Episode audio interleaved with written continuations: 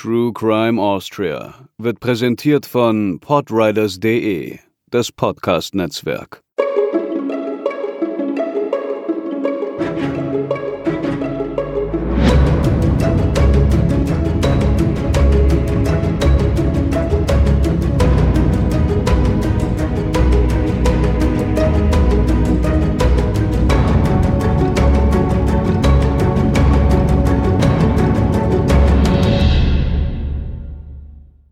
Hallo und herzlich willkommen zur 25. Episode von True Crime Austria.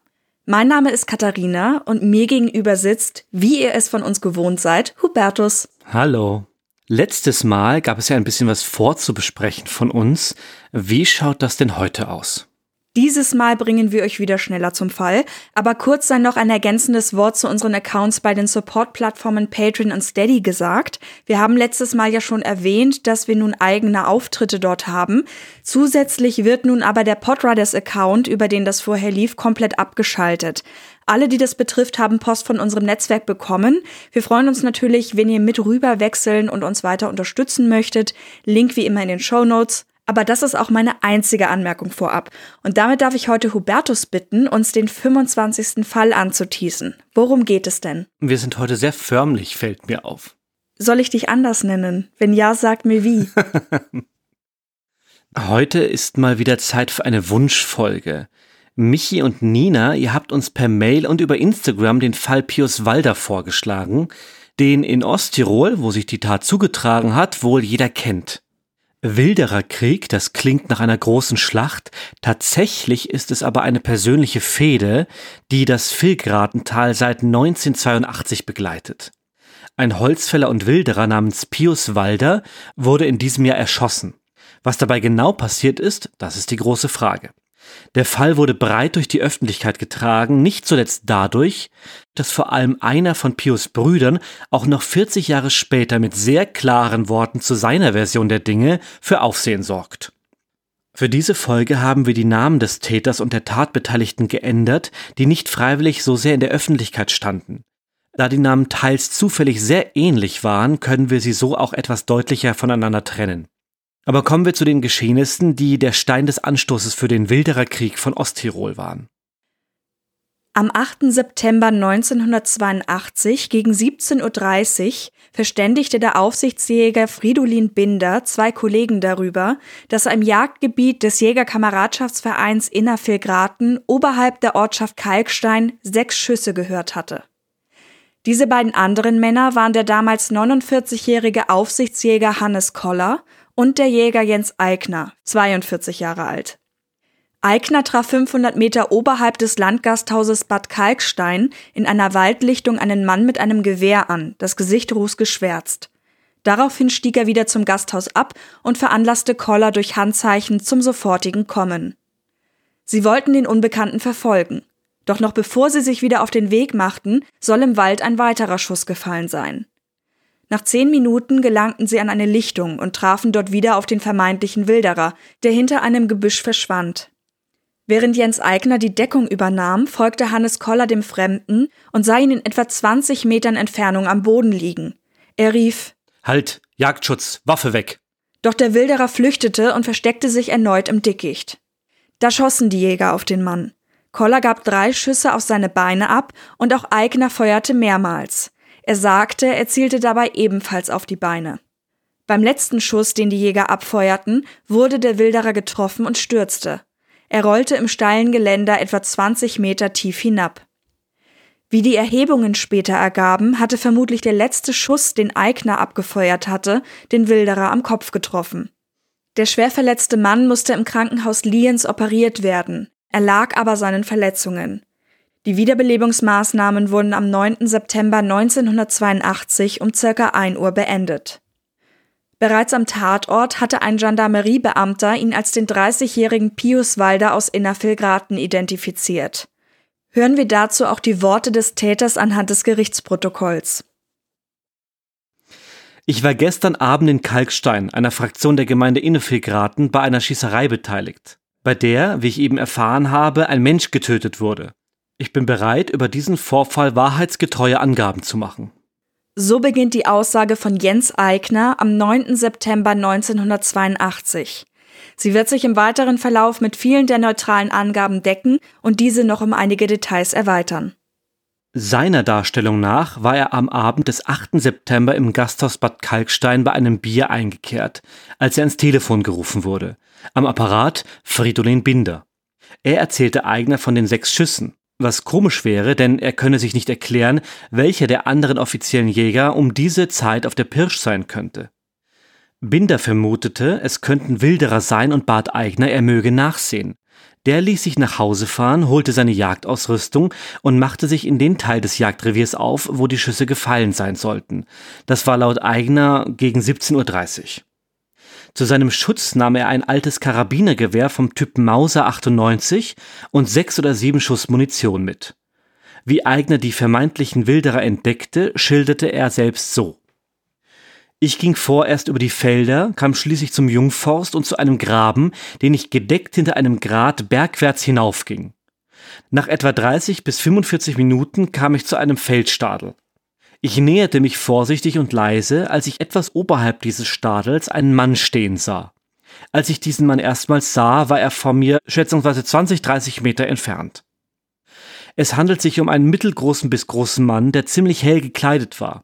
Eine nähere Beschreibung der Kleidung kann ich nicht geben. Mir ist aber sofort aufgefallen, dass der Mann sein Gesicht schwarz angemalt hatte.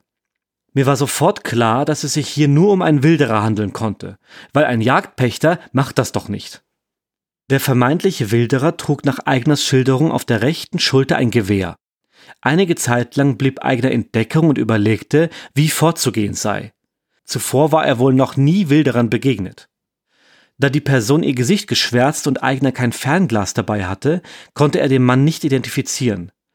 Der Wilderer stand auf einer kleinen Lichtung und schien auf etwas oder auf jemanden zu warten. Auch Eigner wartete ab, denn er wagte es nicht, alleine gegen den Wilderer vorzugehen. Außerdem hatte er mit Fridolin Binder und Hannes Koller, beide waren Jagdaufseher, Eigner nur Jagdpächter, vereinbart, dass sie nachkommen würden. So ging Eigner nach einiger Zeit den Weg zurück, wo ihn Koller, ebenfalls mit einem Gewehr bewaffnet, bereits entgegenkam. Eigner berichtete von der mysteriösen Gestalt und beide gingen nun gemeinsam zum Stadel zurück. Nach Kollers Aussage hatte dieser, als ihm Eigner bereits entgegenkam, noch einen Schuss gehört. Eigner selbst erwähnte mit keinem Wort, dass er das Geräusch ebenfalls gehört hätte. Hannes Koller blieb dann unvermittelt stehen und bedeutete Eigner, dass er etwa 40 Meter von dem Stadel entfernt glaube, etwas gesehen zu haben. Eigner blieb zurück und sicherte Koller, während dieser langsam in Richtung jener Stelle pirschte. Bevor Koller vorausging, sagte er noch zu Eigner, er solle aufpassen. Dieser nahm darauf sein Gewehr von der Schulter und hielt es schussbereit. Wenige Augenblicke, nachdem Koller hinter einem Hügel verschwand, hörte Eigner ihn laut rufen Halt. Jagdwache, Gewehr abnehmen. Unmittelbar darauf fiel ein Schuss. Eigner glaubte, der konnte nur von Koller abgegeben worden sein. Als nächstes sah er eine Gestalt in Richtung des Waldes davonlaufen. Koller rief noch mehrmals Halt, stehen bleiben. Als der Flüchtende nicht reagierte und weiterlief, fielen zwei weitere Schüsse. Dann war er außer Sichtweite von Koller und nur noch Eigner konnte ihn sehen. Den weiteren Verlauf beschreibt dieser so. Nun griff ich ein, schrie ebenfalls Halt stehen bleiben, und als der Wilderer darauf nicht reagierte, gab ich einen Schuss aus meinem Gewehr ab. Als ich den Schuss abgab, war der Wilderer bereits an die hundert Meter von mir entfernt. Ich gab keinen gezielten Schuss auf den Wilderer ab, sondern schoss nur in dessen unmittelbare Umgebung. Wohin mein Schuss ging, konnte ich nicht sehen. Ich rief neuerlich Halt, worauf der Wilderer weiterlief. Nun gab ich neuerlich einen Schuss in Richtung Wilderer ab. Das weitere Vorgehen kann ich nicht mehr ganz genau wiedergeben. Ich weiß nur, dass ich mehrmals dem laufenden Wilderer nachgerufen habe, dass er stehen bleiben soll. Er lief jedoch davon, worauf ich mehrere Schüsse in Richtung des laufenden Wilderers abgab. Unmittelbar nach dem letzten Schuss fiel der Wilderer zu Boden und kollerte noch einige Meter talwärts, wo er liegen blieb. Ich wusste vorerst nicht, ob ich ihn getroffen hatte oder ob er nur gestolpert war. Eigner und Koller rannten zu dem am Boden liegenden Mann. Koller erreichte ihn zuerst. Beide erkannten, dass er aus einer Wunde am Kopf blutete. Sie nahmen ihm sein Gewehr ab und machten sich auf zurück ins Tal. Im Bad Kalksteiner Hof rief dann die Wirtin einen Arzt und die Polizei. Die nahm zunächst an, es wäre ein Verkehrsunfall geschehen. Vom tödlichen Schuss bis zum Abtransport von Pius Walder ins Spital vergingen insgesamt eineinhalb Stunden. Er starb schließlich, wie wir schon gehört haben, trotz einer Notoperation im Krankenhaus an den Folgen der Schussverletzung. Eigner hatte inzwischen seine Waffe und Patronenhülsen der Polizei übergeben. Die Einvernahme mit Eigner fand noch im Laufe der Nacht gegen drei Uhr statt. Sie enthielt neben seiner Darstellung des Tathergangs auch noch einige Fragen. Haben Sie gesehen, dass der angebliche Wilderer ein Wild erlegt hat? Ich nehme dies nur an. Gesehen habe ich allerdings nichts. Der angebliche Wilderer hat sein Gewehr immer umhängen gehabt. Er hatte das Gewehr auch noch umhängen, als Koller und Sie auf den Wilderer geschossen haben. Stimmt das? Der Wilderer hat das Gewehr, solange ich ihn gesehen habe, nie in den Händen gehalten. Wurden Sie vom angeblichen Wilderer durch irgendeine Geste bedroht, sei es mit dem Gewehr, durch Drohungen oder andere Gesten? Der davonlaufende Wilderer drohte mir in keinster Weise. Er hat nie etwas gesagt oder getan, das mich beunruhigen hätte müssen. Warum haben Sie eigentlich auf den Wilderer geschossen? Darauf kann ich eigentlich keine klare Antwort geben. Es hat sich halt so ergeben. Kurz vorher hat Koller zu mir gesagt, dass wir aufpassen müssen. Vielleicht war es eine automatische Reaktion von mir, als Koller auf den Wilderer schoss, schoss ich weiter. Ich kann nur versichern, dass ich den Mann nicht verletzen oder töten wollte. Ich wollte nur, dass er stehen bleibt. Wie spät war es, als Sie die Schüsse auf den vermeintlichen Wilderer abgaben, beziehungsweise wie waren die Lichtverhältnisse? Es dürfte schätzungsweise so um 20 Uhr gewesen sein. Es war an diesem Abend stark bewölkt und bereits diesig. Ich konnte den davonlaufenden Wilderer jedoch gut erkennen. Wann haben Sie bemerkt, dass es sich um Pius Walder handelt? Ich habe Pius Walder überhaupt nicht erkannt. Erst als der Arzt und der Gendarm zum verletzten Wilderer kamen, erfuhr ich, dass es sich um ihn handelt. Ist er Ihnen persönlich als Wilderer bekannt? Die Jägerschaft vermutete schon lange, dass Pius Walder in unserem Revier Gemsen und Rehe wilderte. Beweisbar war diese Vermutung bislang allerdings nicht. Tatsächlich hatte man etwa drei Wochen vor der Tat zwei offenbar gewilderte Gamsfälle gefunden. Hannes Koller und Jens Eigner hatten daraufhin Pius verdächtigt. Man sprach wohl in ihren Jägerkreisen davon, dass man etwas dagegen unternehmen müsse. Dieser Meinung waren auch die Tatbeteiligten. Von einer konkreten Vereinbarung dazu war aber, so die Aussage, nicht die Rede. Die Kriminalisten beschlagnahmten den Karabiner, mit dem Eigner geschossen hatte, und ließen ihn in Innsbruck untersuchen. Dabei bestätigte sich, dass selbst ungeübte Schützen mit diesem Gewehr auf rund 100 Meter ein Ziel in der Größe eines Hinterkopfes sicher treffen konnten. Jäger Koller, der dabei gewesen war, sagte allerdings aus, dass es so dunkel gewesen war, dass seiner Meinung nach ohne Zielfernrohr kein genauer Treffer möglich wäre. Später wurde stark kritisiert, dass die Polizeibeamten die Jäger noch in der Nacht nach Hause entlassen hatten und nicht sogleich getrennt in Gewahrsam nahmen, um eventuelle Absprachen zu unterbinden. Am nächsten Morgen flogen der Haftrichter und ein Schusswaffenexperte mit einem Hubschrauber zu einem Lokalaugenschein ins Tal. Danach wurde gegen Jens Eigner eine Untersuchungshaft verhängt. Er wurde am 9. September ins landesgerichtliche Gefangenenhaus Innsbruck eingeliefert. Parallel wurde auch ein Verfahren zur Verhängung eines Waffenverbots gegen ihn eingeleitet. Wenige Tage nach den tödlichen Schüssen fanden sich an die 1500 Personen auf dem Ortsfriedhof ein. So viele Menschen hatte das Örtchen Kalkstein Artikeln zufolge noch nie auf einem Fleck gesehen. Pius Walder wurde zu Grabe getragen. Die Fehde nimmt hier weitere Gestalt an. Denn bei Begräbnis schworen die Brüder des Toten Rache. Zu hören hier in einem Ausschnitt aus der ORF-Sendung Thema im Jahr 2012. Geheimnis des Lebens in Jesus Christus, unserem Herrn. Amen. Das schwierig, das werden Sie bieten. Das werden Sie bieten. Braucht man immer weiter beten. Auch der Text auf dem Grabstein zeigt die klare Meinung der Familie. Auf diesem steht geschrieben, ich wurde am 8. September 1982 in Kalkstein von zwei Jägern aus der Nachbarschaft kaltblütig und gezielt beschossen und vom achten Schuss tödlich in den Hinterkopf getroffen. Noch im selben Jahr kam es zu ersten physischen Auseinandersetzungen. Am 7. Oktober schlugen die Brüder Hermann und Emil auf dem Kirchplatz von Innerviergraten Fridolin Binder, der die Jäger zu ihrem Bruder geführt hatte, krankenhausreif. Er trug eine Gehirnerschütterung davon. Involviert war auch der Ortspfarrer, der drei Ohrfeigen kassierte. Er hatte den aufgeklebten Partezettel für Pius Walder von einer Holztafel im Vorraum der Kirche entfernt. Dazu noch einmal Hermann Walder in der ORF-Sendung Thema.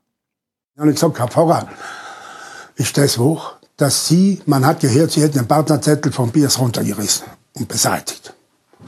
Wenn er anders reagiert hätte, wenn er sich da mit mir herumgestritten hätte ein bisschen oder das will er nicht haben oder so, dann wäre es nicht passiert. Wissen Sie, wie er reagiert? Aber genauso wie ich es jetzt schiller. Dieser Partnerzettel mit der Aufschrift auf der Kirche, hat nichts zu suchen. Batsch, das war Reflexhandlung. Fertig. Aus. Eine abbekommen haben im Zuge der Handgreiflichkeiten auch eine 70-jährige Frau und ein Bursche. Weitere Raufereien wurden angekündigt, etwa zum Allerheiligenfest desselben Jahres. Aus diesem Grund wachten an diesem Tag Polizeibeamte am Friedhof. Der Prozess gegen Jens Eigner begann am 24. Februar 1983. Bei der gerichtsmedizinischen Obduktion hatte man ja einen Genickschuss festgestellt. Das Spitzvollmantelgeschoss musste Pius, so die Experten, aus 107,8 Metern Entfernung getroffen haben. Der Schütze war Jens Eigner. Das Projektil trat im Gesicht des Flüchtenden wieder aus. Das verursachte eine deutliche Verletzung. Darüber hinaus konnten keine weiteren Erkenntnisse gewonnen werden, was zu Teilen auch daran liegen könnte, dass Pius im Krankenhaus ja noch notoperiert wurde und demnach die Einschusswunde nicht mehr in ihrem ursprünglichen Zustand war. Im Mordprozess kam wohl auch zur Sprache, dass der Täter selbst einmal als Wilderer angeklagt war. Das ist insofern interessant, dass es zwischen Wilderern und Jägern des Öfteren Auseinandersetzungen gab. Wildern war offiziell verboten und die Jäger wollten das unterbinden. Wir machen dazu später auch noch einen Exkurs, so entstand aber jedenfalls die Idee, das könnte das Motiv gewesen sein. Pius Walder war nämlich 1979 schon einmal gemeinsam mit seinem Bruder Johann wegen des Vergehens des schweren Eingriffs in fremdes Jagdrecht zur Zahlung von fünfstelligen Geldstrafen verurteilt worden. Genauer 19.200 und 16.000 Schilling, was heute nach dem Währungsrechner etwa 4.000 und 3.350 Euro im Jahr 2022 entspricht. Sollten diese Beträge nicht beglichen werden, wären alternativ zwischen 100 und 120 Tagen Haft zu verbüßen gewesen. Hauptzeuge war einer der involvierten Revierjäger, Hannes Koller. Dem Gericht stellte sich die Frage, ob er tatsächlich in der Lage gewesen war, durch sein Ausziehfernrohr die beiden Wilddiebe aus einer Entfernung von 1,7 Kilometern einwandfrei zu identifizieren. Offenbar entschied man sich für Ja, denn die angeklagten Brüder wurden verurteilt. Ebenso wie Jens Eigner, allerdings anders als erwartet. Anstatt eines Schuldspruchs wegen Mordes, den vor allem die Angehörigen des Opfers erwartet hatten, wurde er wegen Körperverletzung mit tödlichem Ausgang zu drei Jahren Haft verurteilt. Die Familie Walder traf dies hart. Aus ihrer Sicht mussten es sehr wohl gezielte Schüsse gewesen sein, die Pius zu Fall brachten. Und somit Mord. In einem Video von Tirol im Bild TV sagte Hermann Walder in einem Interview mit Journalist und Autor Professor Winfried Werner Linde. Aufgefallen ist mir damals schon vorher, dass da alles äh, nach einer Richtung gespielt hat. Dass das ganze Gericht, alles, sei es Rechtsanwälte oder Gerichter oder Staatsanwälte, egal was, waren alle befangen. Und alle vier die Jäger und gegen uns. Das ist uns vorher schon aufgefallen. Wieso befangen? Waren der Jäger drunter? Sowieso. Wie es geheißen, man hat nachgeforscht, da sind fast alle, äh, die Geschworenen sind fast alles Jäger gewesen, die Richter waren Jäger, es waren ja alles Jäger. Das ist der Ausgang vieler weiterer Streitigkeiten und wir werden uns im Meinungspart am Ende natürlich auch nochmal um eine Einschätzung bemühen. Zuerst geht es aber chronologisch weiter. Ab Mitte Oktober 1983 saß der Verurteilte in der Haftanstalt Innsbruck ein. Zum Allerheiligenfest in diesem Jahr gab es keine Ankündigung und kein Polizeiaufgebot, aber dafür die zuvor ausgebliebene Schlägerei. Auf dem Friedhof wurden die Schwägerin des Täters und die Schwester eines weiteren Jägers nach der sonntäglichen Messfeier und dem Gräberbesuch verletzt. Man kann es sich fast denken, aber so kam es auch gegen Mitglieder der Familie Walde zu einem Prozess. Am 24. November 1983 wurden die Brüder von Pius wegen Körperverletzung, Sachbeschädigung, Religionsstörung und Eingreifen in fremdes Jagdrecht vor dem Lienzer Bezirksgericht angeklagt. Das war schon seit dem 14. Juli überfällig. Die Brüder hatten damals Einspruch erhoben und den Bezirksrichter als befangen erachtet. Dies wurde abgelehnt und der Fall zurückgeleitet. Bereits vor Beginn zeichneten sich weitere Streitigkeiten ab. Des Nachts wurde eine Hauswand des neu erbauten Hauses von Hannes Koller von unbekannten Tätern beschmiert. Mit roter Sprühfarbe wurde in 70 Zentimeter großen Buchstaben das Wort Mörder auf seine Wand geschrieben. Das Haus stand in unmittelbarer Nähe der Walders. Zur Verhandlung waren insgesamt 25 Zeugen geladen. Es ging um die Angriffe auf Fridolin Binder und den Pfarrer. Außerdem hatte Hermann Walder während des Gottesdienstes in der Pfarrkirche von Kalkstein durchs Fenster Kalksteiner verschwindet geschrien, was als Religionsstörung gewertet wurde. In diesen Punkten wurden die Brüder schuldig gesprochen. Einen Freispruch gab es dagegen vom Anklagepunkt der Teilnahme am Wildern. Nur wenige Tage später kam es vor dem Wohnhaus des Aufsichtsjägers Hannes Koller erneut zu einer tätlichen Auseinandersetzung. Als er sein Haus verließ, wurde er von Emil Walder, der in Begleitung seiner Gattin und einer seiner Schwestern war, wieder einmal als Mörder beschimpft. Dann schlug Walder dem Jäger mit der Faust ins Gesicht. Koller ging zu Boden und wurde leicht verletzt. Dies wurde ebenfalls zur Anzeige gebracht. Da die beiden in unmittelbarer Nähe voneinander wohnten, hatte es bereits wiederholt Streitereien gegeben. Ortsansässige berichteten, dass die Auseinandersetzungen sich bereits in der nächsten Generation fortführten und auch die Kinder involviert waren. Ebenfalls vor Gericht kommen sollte auch die Schlägerei am Friedhof von Kalkstein am Allerheiligentag. Die Austeilenden wurden wegen Körperverletzung angezeigt. Damit stecken wir schon mitten in den Feindseligkeiten des Wildererkriegs. Doch bevor wir uns anschauen, welche Auseinandersetzungen noch daraus erwuchsen, werfen wir erst einmal einen Blick auf die Familie Walder. Der Vater, Josef Walder, ein 1905er Jahrgang, war das Haupt der Familie aus der kleinen Osttiroler Gemeinde Innervilgraten. Den Ort findet man in dem abgeschiedenen Vilgratental, an der Grenze zwischen Tirol und dem italienischen Südtirol. Tatsächlich liegt das schmale Tal mit den verstreuten Gehöften derart eingekesselt zwischen den Berghängen der Alpen, dass es erst seit 1956 das ganze Jahr über erreichbar ist. Dort leben die Walders, solange man sich erinnern kann. Josef Walder galt wohl als geselliger Typ, der viel und gerne sang und im Ort beliebt war. Zusammen mit seiner Schwester und seinem Bruder bewirtschaftete er einen Berghof. Eine kräftezehrende, fordernde Arbeit, der er gewissenhaft nachging. Trotzdem gerät Josef Walder auch mehrfach mit dem Gesetz in Konflikt. Als junger Mann mit ungefähr 18 Jahren ließ er sich überreden, Wasserrohre von einem Südtiroler Hof der Bonner Hütte zurück ins Vilgratental zu schaffen. Die Rohre waren zuvor von italienischen Soldaten beschlagnahmt worden.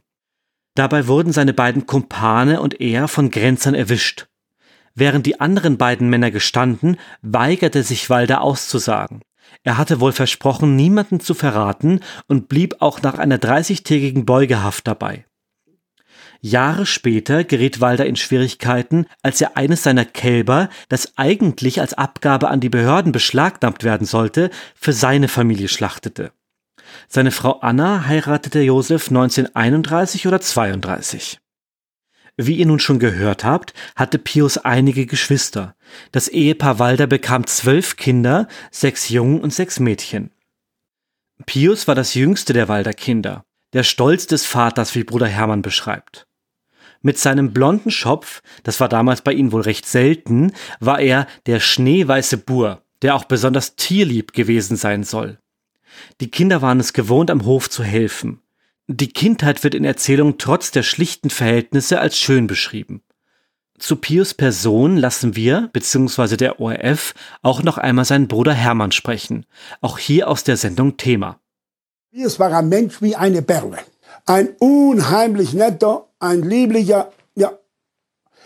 Den haben die Leute wirklich gemocht. Dann haben die, die Kinder überall gemacht. Dann haben, wenn der irgendwo nach Gasthaus gegangen ist, hat der einfach ein Schwarm Leute über sich herum gehabt, weil er so witzig gemacht und so nett gewesen und so gelacht hat.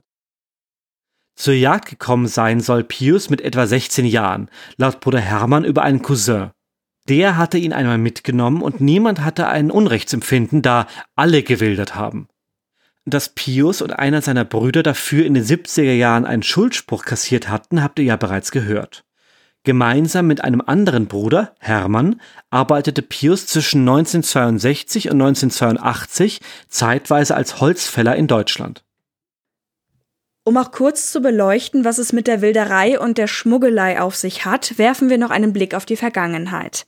Angesichts von Krankheiten und Kriegen, die auch die Region belasteten, in der der heutige Fall sich ereignet hat, waren die Menschen teilweise gezwungen, sich auch mit illegalen Praktiken über Wasser zu halten. Die heute bestehende Grenzregion entstand durch Grenzverschiebungen. Zwei Gebiete, die zuvor verbunden waren, waren nach dem Zweiten Weltkrieg durch eine Staatsgrenze getrennt. Die Beziehung zueinander blieb aber, zum Beispiel um zollfrei zu handeln. Besonderen Stellenwert hatte in Fegraten der sogenannte Viehtrieb. Man trieb die Tiere einfach über das nun trennende Joch hinüber. Wenn Zöllner unterwegs waren, kam es auch einmal zu Auseinandersetzungen. Doch es gab auch einige Tricks. So sollen die Handelnden zum Beispiel auf den bekannten Kontrollwegen Zwirnfäden gespannt haben. Wenn sie diese später kontrollierten und die Fäden waren weg, war es wahrscheinlich, dass ein Zöllner dort vorbeigekommen war und das Treiben verschoben werden musste. Der Viehschmuggel neigte sich Mitte der 60er Jahre aufgrund von zunehmenden Kontrollen dem Ende zu. Auch beim Wildern ging es zumindest früher um die eigene Verpflegung. Hermann Walder wird in einem Buch so zitiert. Fast ein jeder Bauer hat gewildert, anders wäre es nicht gegangen. Und wenn man einmal was geschossen hat, hat man zusammengehalten und sich gegenseitig geholfen. Und aufgegessen ist alles worden, die Zunge auch. Die Trophäen haben uns nicht interessiert, weil ein Geweih kannst du nicht in der Suppe sieden. Seiner Aussage nach hat sein Vater nie gewildert und nicht einmal eine Büchse besessen. Dennoch gab es schon zu seiner Zeit das Gerücht, die Walderischen wären Schmuggler und Wildererkönige. Die Brüder hingegen waren oft zum Warentausch in den Bergen unterwegs und später auch beim Wildern. Alle haben's gewildert, sogar der Pfarrer. Es war einfach der Naturtrieb und die Leidenschaft. Alles zusammen hat dazu beigetragen. Und irgendwie haben wir das auch als Recht empfunden. Man ist in der Natur aufgewachsen, man hat viel Besitz gehabt selber und hat sich oft einmal gefragt, warum sollen wir eigentlich nichts schießen?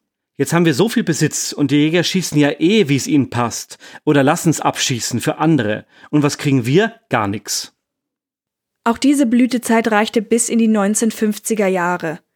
Neben den bereits angesprochenen Motiven Hunger und Leidenschaft, also Zitat an der Stelle, nannte beispielsweise Soziologe Roland Girtler, den wir zufälligerweise auch vergangene Folge schon erwähnt haben, auch Mutproben oder soziale Rebellion gegen die Obrigkeit.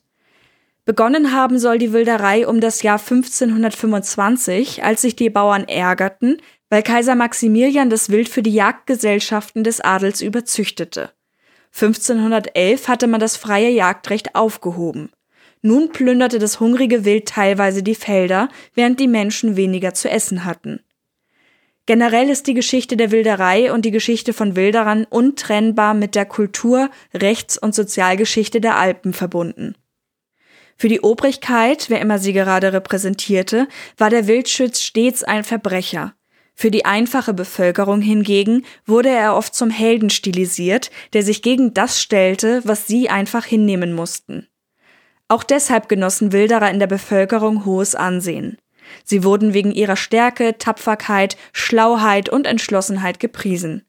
Den Küssen von Wildschützen wurde sogar lindernde Wirkung bei Zahnschmerzen zugeschrieben. Im Zentrum der Verteidigung der Wilderer steht auch, dass Privilegien des Adels nicht Gott gewollt, sondern von Menschen geschaffen waren. Das Wild gehört allen. Wer beim Wildern geschnappt wurde, erhielt strenge Strafen. Sogenannter Jagdfrevel war der Majestätsbeleidigung gleichgesetzt. Denn man schoss dem Kaiser den Hirschen weg, wenn man so will, und setzte sich dadurch mit ihm gleich. Mit der Zeit änderte sich die Lage insofern, dass nicht mehr der Adel den normalen Bürgern gegenüberstand, sondern die Jäger als Stellvertreter, also Männer derselben Schicht. Erst 1848 erhielten die Bauern das Jagdrecht wieder, aber die Armut blieb. Nach dem Ersten und Zweiten Weltkrieg gingen Menschen wildern, um sich zu ernähren. Dabei sei allerdings auch ein gewisser Kodex einzuhalten, von dem auch Hermann Walder berichtete. Soziologe Girtler betonte in einem Artikel, dass ehrenhafte Wilddiebe stets Weidmann blieben, den Kitzen nie die Mutter wegschossen und mit hinterhältigen Raubschützen, Schlingenlegern oder Scheinwerferwilderen nichts zu tun hatten. Sprich, sich von dem unterscheiden, was man heute unter Wilderer versteht. Im November 2004 zum Beispiel wurde eine Prämie von 3500 Euro auf Hinweise auf Wilderer ausgesetzt. In den sechs Wochen zuvor hatten sie in 15 Fällen vornehmlich prachtvolle Hirsche mit Kleinkalibern angeschossen und ihnen die Geweihe abgenommen. Die Tiere verendeten zum Teil qualvoll und wurden liegen gelassen. Einige konnten die Wilderer anscheinend nicht wiederfinden, doch auch sie erlagen ihren Verletzungen. Für das Jahr 2004 waren es insgesamt schon 24 Fälle. Der materielle Schaden wurde auf insgesamt 48.000 Euro geschätzt. Besonders aktiv waren die Wilderer in Tirol im Jahr 2001. Damals töteten sie gleich 40 Tiere. Nach Geldstrafen mit bis zu 360 Tagessätzen drohen Wiederholungstätern auch bis zu drei Jahre Haft. Hier kann also vom romantisierten Wilderer als Robin Hood keine Rede mehr sein, sondern im Gegenteil von Tierquälerei. Natürlich soll das Wildern, auch wenn es jetzt teils romantisch klang, nicht verherrlicht werden. Es stellt nach wie vor eine Straftat dar. Für die Dynamik der Beziehung zwischen Jägern und Wilderern ist es aber nicht verkehrt, auch diese Hintergründe zu kennen. Ende Oktober 1984 wurde Jens Eigner wegen guter Führung vorzeitig aus der Haft entlassen. Die Walder-Brüder witterten Ungerechtigkeit und Provokation. Hermann Walder meinte in einer ersten Stellungnahme, der Todesschütze seines Bruders habe nur die Hälfte seiner Strafe abgesessen und die zum größten Teil außerhalb des Gefängnisses. 1985 folgten weitere Prozesse. Während der Verhandlung gegen den Bruder Hermann Walder wurde der Zeuge Jens Eigner vom Angeklagten als Meuchelmörder betitelt und bespuckt. Im Prozess ging es um den Prospekt Erholsame Perspektiven Osttirol, in dem Personen in ehrenbeleidigender Weise beschrieben wurden und die nun Hermann Walder, der im Impressum als Medieninhaber, Verleger und Herausgeber aufschien, klagten. Balder wurde am 11. Dezember wegen übler Nachrede, Beleidigung, Verspottung und Kreditschädigung zu einer unbedingten Geldstrafe in der Höhe von 7200 Schilling verurteilt. Das sind heute 1100 Euro. Es ging aufgrund weiterer Schadensersatzforderungen unter anderem von den zwei Jägern Eigner und Koller allerdings um viel mehr Geld. Summa summarum schätzte man, dass Walder insgesamt rund 150.000 Schilling berappen müsste, also etwa 23.300 Euro. In dem genannten Prospekt wurde Jens Eigner wiederum als Meuchelmörder bezeichnet und Hannes Koller als Menschenjäger, der Pius Walder vor die Flinte des lauernden Mörders Eigner getrieben habe. Auch wurde Urlaubern vom Pilzesuchen in den Osttiroler Wäldern abgeraten, da sie möglicherweise von einem schießwütigen Jäger erschossen werden könnten. Dem Bürgermeister wurde darin vorgeworfen, er hätte eigener Alkohol in das Gefängnis gebracht, damit dieser sich einen Vollrausch hätte antrinken können. Ebenso wurde das Gasthaus der Schwester von Koller in Misskredit gebracht. Eine der Spezialitäten sei das Spezialrindfleisch auf Wildart, bei dem anstatt Pfefferkörnern Schrotkugeln als Würze verwendet würden. Hermann Walder bekannte sich in allen Anklagepunkten für nicht schuldig. Er habe von dem Prospekt überhaupt nichts gewusst. Warum man seinen Namen in das Impressum geschrieben hatte, konnte Walder nicht beantworten. Auch einige Zeugen bestätigten die Unschuld Walders, doch wurde dies vom Gericht nicht geglaubt. Es sollte nicht der einzige Prospekt bleiben. Auch zehn Jahre nach der Tat blieben die Brüder bei ihrer Ansicht. Der Tod war sinnlos. Wegen eines einzigen Wildes braucht man doch keinen Menschen umschießen. Was Hermann und seine Geschwister immer wollten, war, dass anerkannt wird, dass die sieben gezielten Schüsse nichts anderes als Mord waren. Und das wurde mit dem Urteil in ihren Augen eben nicht getan. Bei dem Einsatz der Familie ist es schwierig, sich von der emotionalen Ebene zu lösen. Das haben wir auch gemerkt, als wir recherchiert haben, weil man natürlich schon denjenigen, die da diesen Verlust erlitten haben, irgendwie mitfühlend entgegentreten möchte. Was man bei all dem aus juristischer Sicht aber nicht vergessen darf, es gibt ein anerkanntes Urteil und nach diesem hat der damals Angeklagte seine Strafe verbüßt. Die strafbare Handlung ist abgetan. Die damals als die wilden Walderbrüder in die Schlagzeilen geratenen Familienmitglieder waren nach wie vor eine eingeschworene Gemeinschaft. Das Grabmal von Pius Walder in Kalkstein sorgte noch mehrfach für Aufsehen.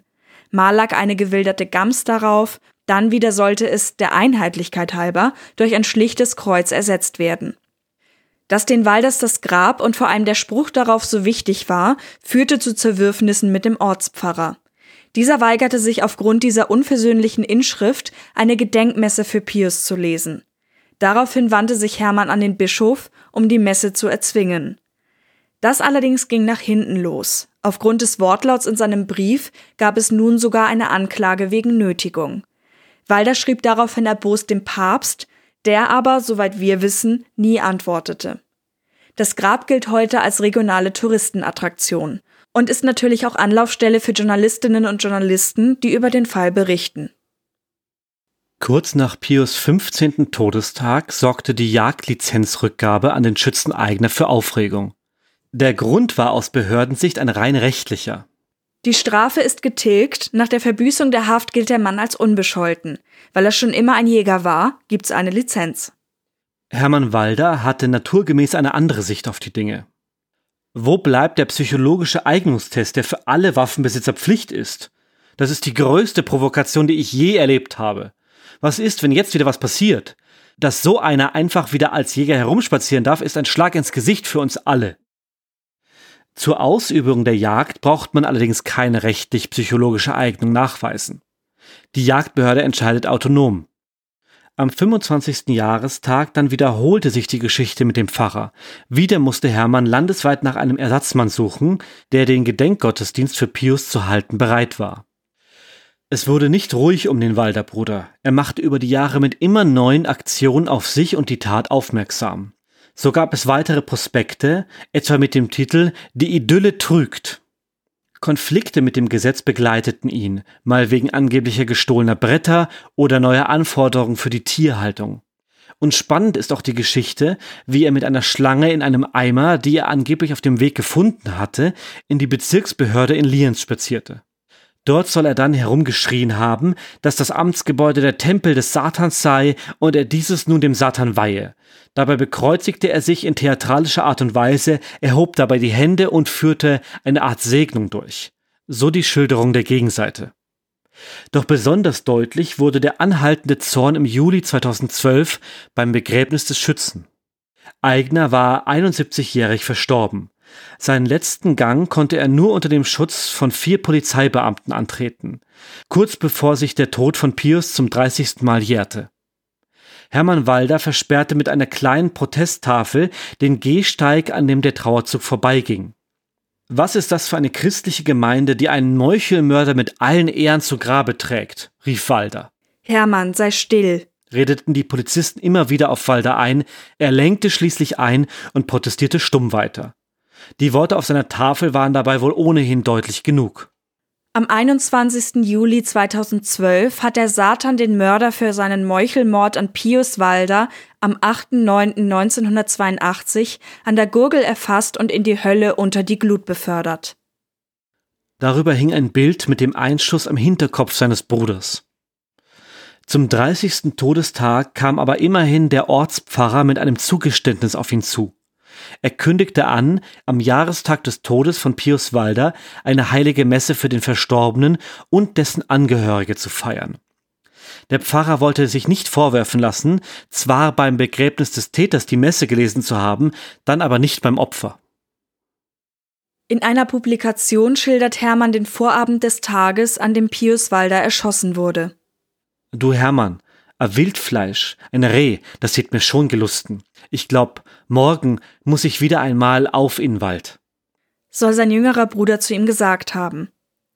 Am 8. September gegen 15 Uhr fuhr er ihn dorthin und verabschiedete sich mit der Bitte, er möge auf sich aufpassen. Das war das letzte Mal, dass Hermann seinen Bruder Pius lebend sah. Dass Pius Walder an diesem Tag verbotenerweise wilderte, kann also als belegt gelten. Das und wie er dafür sein Leben lassen musste, ist der Streitpunkt dieses Falls, der die Einheimischen seither begleitet. Wir haben damals im Dorf sehr viel mitgemacht und leider hat es sich bis heute nicht beruhigt, klagte eine von ihnen in einem Medienbericht. Daher wird das Grab als Attraktion auch zwiespältig gesehen. Im Filgratental wird wohl mit dem Slogan geworben, kommen Sie zu uns, wir haben nichts. Doch das ist eben nicht ganz so, manche meinen aber aus den falschen Gründen. Je länger die Tat her ist, desto mehr Menschen wenden sich von der Geschichte ab. Doch vor allem Pius Bruder Hermann konnte das nicht. Er sieht sich als Einzelkämpfer gegen eine voreingenommene Justiz, die seiner Familie prinzipiell ablehnend gegenüberstand und so auch den vermeintlichen Mord an seinem Bruder heruntergeredet hat. Das sagte er auch in einem Interview zur bereits genannten ORF-Sendung Thema. Da kann man keine Schlussstrich ziehen, deshalb auch nicht, weil so viele Menschen verrotten die Jäger alle vier sind für einen Meuchelmörder als Christ. Das ist ja die Grausamkeit. Als Christ für ein Meuchelmörder zu sein. Man muss sich das, wenn man normal ist oder ein Christ, muss man sich von einem Meuchelmörder doch distanzieren, nicht? Oder nicht? Und auch in Daheim in Österreich im Jahr 2017 desselben Senders.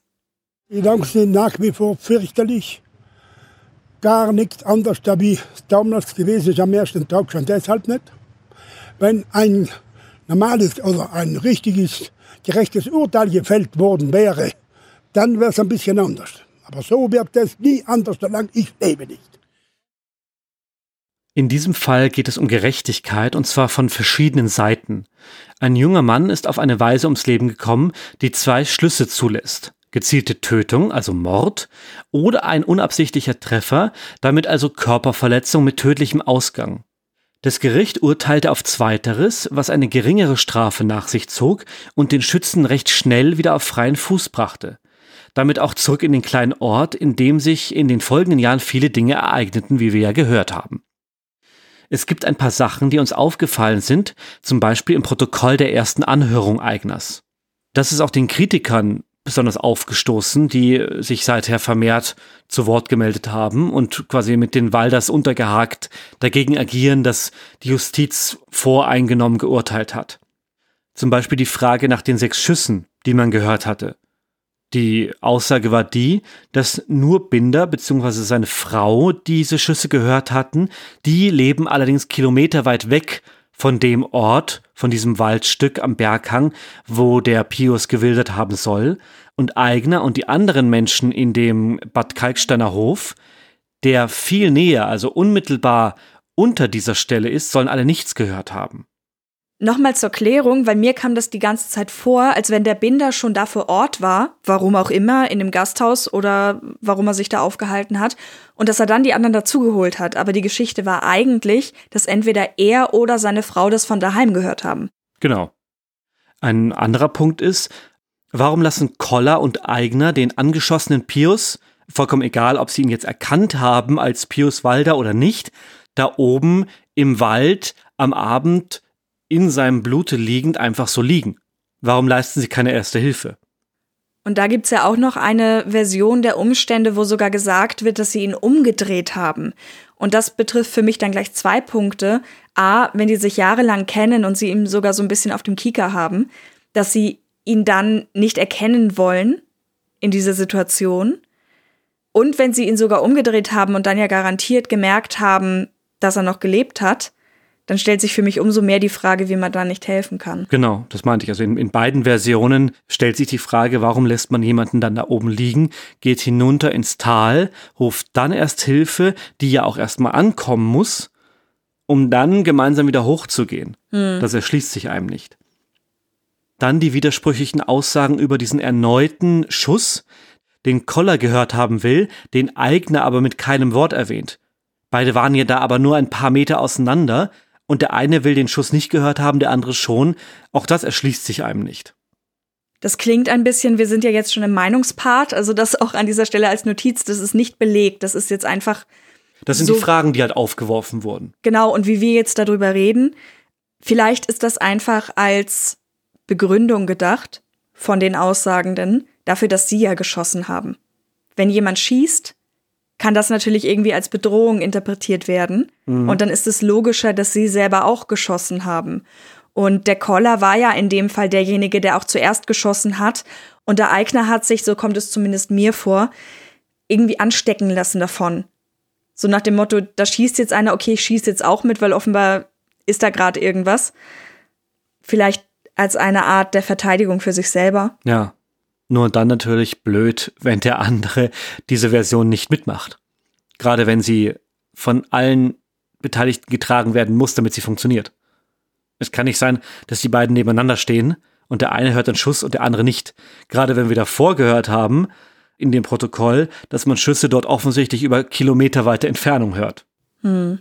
Dann funktioniert das natürlich nicht. Und eine letzte Frage, und das ist mit auch das Hauptthema, finde ich.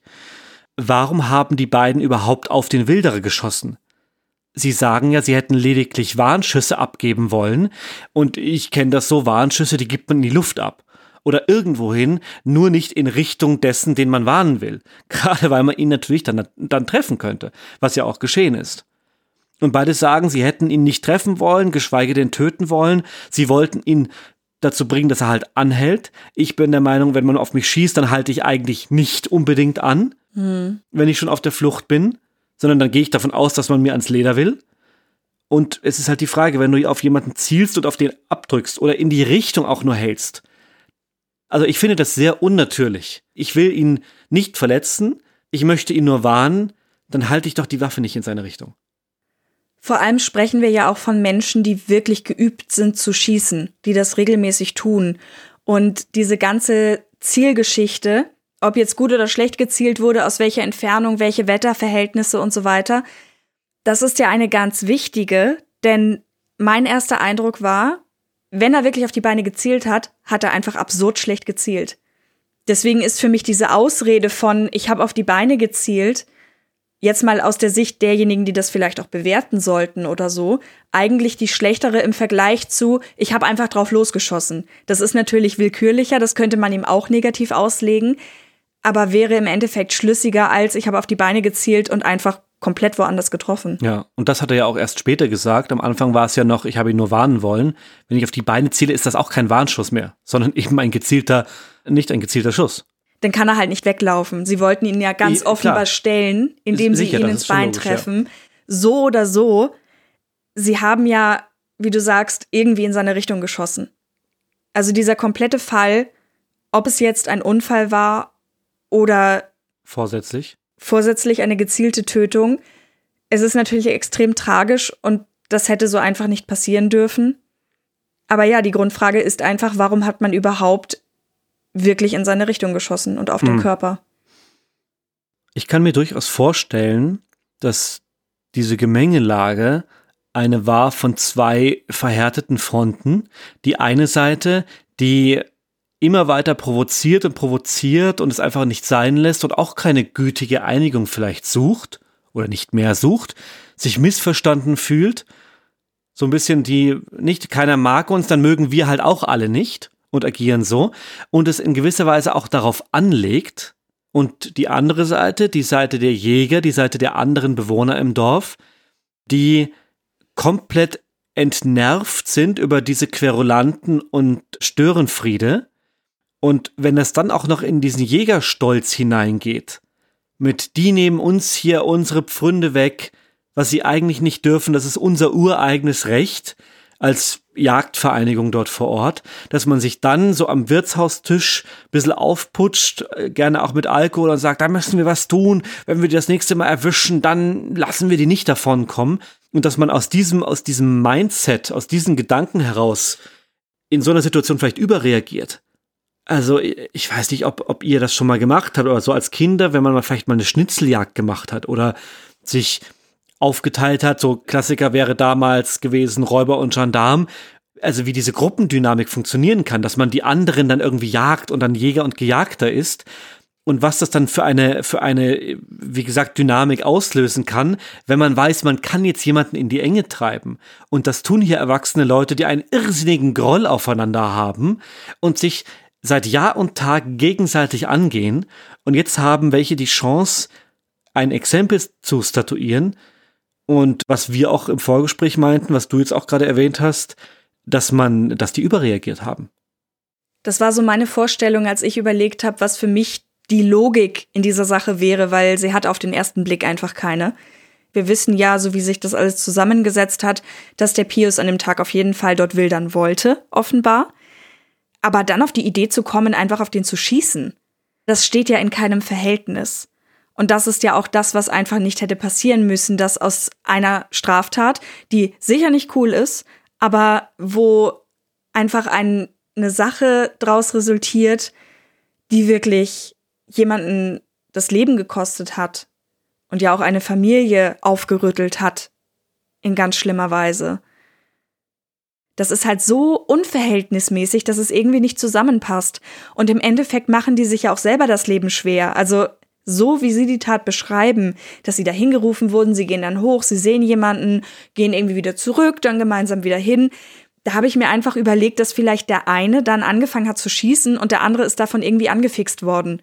Ja. Entweder weil er nicht wusste, was gerade vor sich geht, so nach dem Motto, äh, werden wir jetzt doch bedroht und ich mache jetzt einfach mal mit. Ja, bevor er noch entkommt. Vielleicht ist das auch so ein bisschen diese, diese Affekthandlung, Mist, der entkommt uns jetzt schon wieder. Das darf nicht sein. Und dann überschlagen sich die Gedanken. Ist jetzt auch nur wilde Spekulation von mhm. mir. Und dann schießt man halt wild um sich, in dem Fall wild in die eine Richtung, weil man sich nicht anders zu helfen weiß. Nicht, dass der schon wieder entkommt. Aber auch da unverhältnismäßig. Natürlich, ja. Und da gibt's eine schöne kleine Anekdote, die der, oder was heißt schöne Anekdote, eine, eine traurige kleine Anekdote, die der Hermann Walder immer wieder erzählt, dass ihn dann einmal der umstrittene Dorfpfarrer angerufen hat und ihn gefragt hat, Mensch Hermann, musste der Pius denn jetzt wirklich wildern gehen? Und der Hermann meinte, ja, stimmt, hätte er nicht, hätte er nicht haben müssen. Und fragt dann aber im Gegenzug, Sie, Herr Pfarrer, jetzt geben Sie ihm aber eine ehrliche Antwort. Mussten Sie ihn halt wirklich totschießen? Und daraufhin soll der Pfarrer wohl einfach aufgelegt haben. Zeigt mir aber ganz gut, so in a nutshell, im Kleinen, die Verhältnisse dort im Ort, diese verhärteten Fronten, dieses, jetzt haben diese Querulanten uns wieder Unruhe gebracht in unser friedliches Leben, können die nicht einmal Ruhe geben. Und da ist ja auch schöne Täter-Opfer-Umkehr irgendwo spürbar in diesem, wenn die nicht wären, wenn die sich nicht die ganze Zeit aufführen würden, dann wäre das nicht so weit gekommen. So denkt man ja dann schnell. Und die andere Seite sagt halt, das steht doch in keinem Verhältnis. Will dann hier und die Tötung dort. Und das ist, glaube ich, was du meinst. Was uns aufgefallen ist in der Recherche, dass es einige Publikationen vor allem gibt, aber generell die Medienberichterstattung recht eindeutig sich auf die Seite der Walders schlägt. Und es war wahnsinnig schwer zu filtern, wo gibt es vor allem bei diesen ganzen Geschichten, die nicht belegt werden können, Aussagen und Sachverhalte, die man so übernehmen kann, weil sie wohl so gewesen sind und was ist eingefärbt und spiegelt eben doch wieder diese waldersche Sicht auf die Justiz und die Jäger und alle sind gegen uns wieder und ist dann vielleicht doch ein bisschen, naja, eingefärbt. Parteiisch. Wir versuchen natürlich irgendwie alle Seiten zu beleuchten. Das war jetzt in diesem Fall ganz gut möglich, eben durch das Protokoll, wo wir auch viele Zitate hatten. Aber es ist natürlich unbestritten, dass gerade wenn man den Hermann Walder auch sprechen hört, mir persönlich tut es einfach unglaublich leid. Es tut mir unglaublich leid, dass das passiert ist.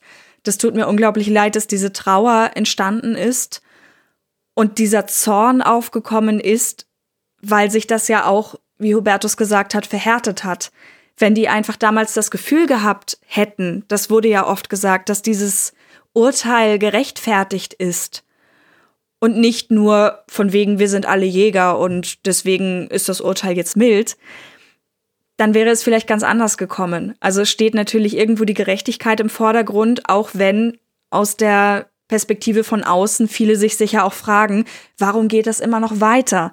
Weil das ist ja ein kleiner Ort oder eine kleine Gemeinde. Es ist ja nicht so, dass wir jetzt mitten in Wien sind, wo einfach so viele Menschen sind, dass es nicht groß auffällt, sondern solche Streitigkeiten betreffen dann halt alle. Und gerade als es, glaube ich, um das Begräbnis auch des Jägers ging, hat man dann so einen kurzen Moment, wo man denkt, okay, weil der hat natürlich auch Familie. Also es hängt von mhm. allen Ecken so viele Leute dran, die das irgendwie betrifft. Und ich persönlich wünsche mir einfach für alle irgendwann Frieden. Ja. Und man muss auch sagen, auch wenn es vielleicht keine äh, populäre Aussage ist, die Art und Weise, mit denen die Familie Walder zu großen Stücken, vielleicht nicht alle, aber einige agieren, diese Aktion, dieses ständige Provozieren, also das ist ja keine, keine Basis, auf der man sich gütlich einigt. Also die Mittel, mit denen dort gefochten wird, in diesem Wilderer Krieg, die sind halt dann auch oft unter der Gürtellinie und so verhärtet, ich bin wieder bei den Fronten, dass es schwer möglich ist, dass einer davon irgendwann mal sagt, ich gebe jetzt alles auf und versuche mich zu entschuldigen oder die Sache irgendwie auszubügeln, weil die andere Seite das vielleicht auch gar nicht zulässt oder zulassen kann, weil sie in ihrem Groll schon so tief drin steckt, naja, dass der zum Selbstzweck geworden ist. Naja, ist es denn jetzt noch zu klären? Das meine ich ja. Es leben ja. ja nicht mehr alle. Erklären im Sinne von, was du meinst, dass man sich ausspricht und sich gegenseitig irgendwie Reue bezeugt und sagt, es tut uns furchtbar leid, was geschehen ist. Wir wollen das alles nicht. Der Hermann Walder, der will ja nach wie vor, dass einfach die Tatsache anerkannt wird, dass es ein Mord war. Hm. Die Leute, die das hätten anerkennen können, die leben alle nicht mehr. Das ist, glaube ich, was du meinst, oder? Ja, ich glaube, einige leben noch, aber was mir da gleich in den Sinn kommt, ist auch etwas, das er erzählt hat. Also wir haben natürlich auch ähm, diese Publikationen, auch wenn sie sehr für eine Seite waren, gelesen und auch Videos dazu geschaut und alles Mögliche. Und er sagt an einer Stelle auch, dass ja auch niemand auf ihn zugekommen ist. Und die Seite kann ich auch verstehen.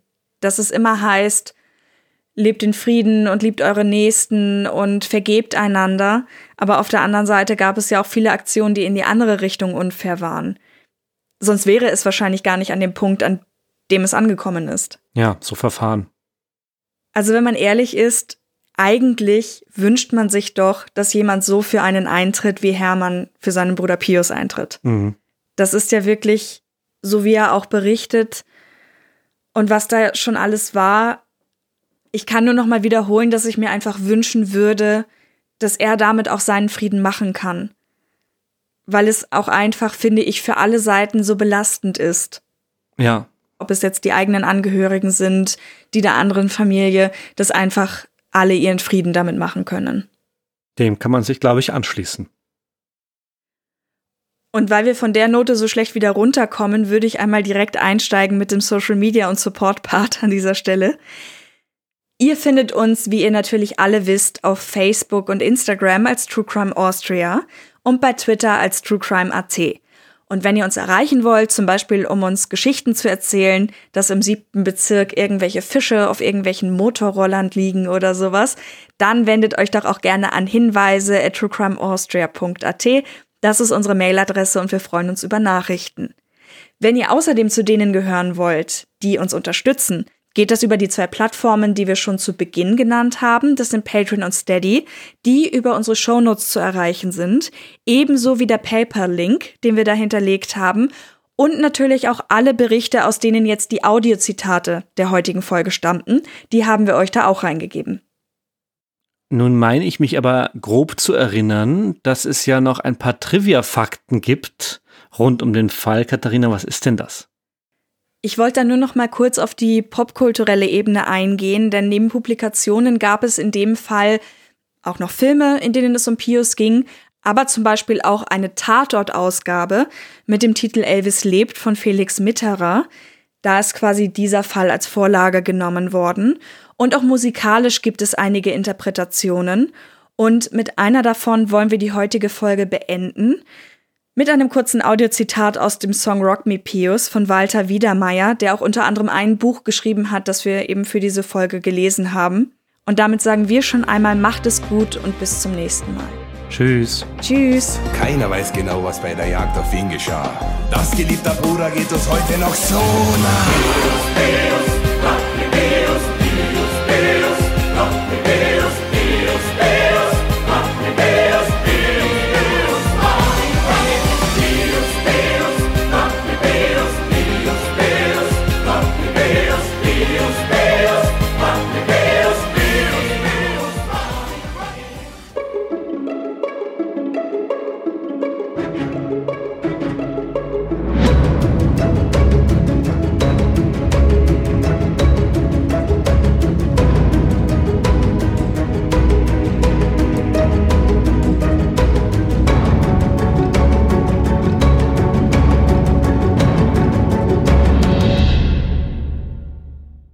Every year, one thing is always predictable postage costs go up. Stamps.com gives you crazy discounts of up to 89% off USPS and UPS services, so your business will barely notice the change. Stamps.com has been indispensable for over 1 million businesses just like yours. It's like your own personal post office. No lines, no traffic, no waiting. Sign up with promo code PROGRAM for a four week trial plus free postage and a free digital scale. No long term commitments or contracts. That's Stamps.com code PROGRAM.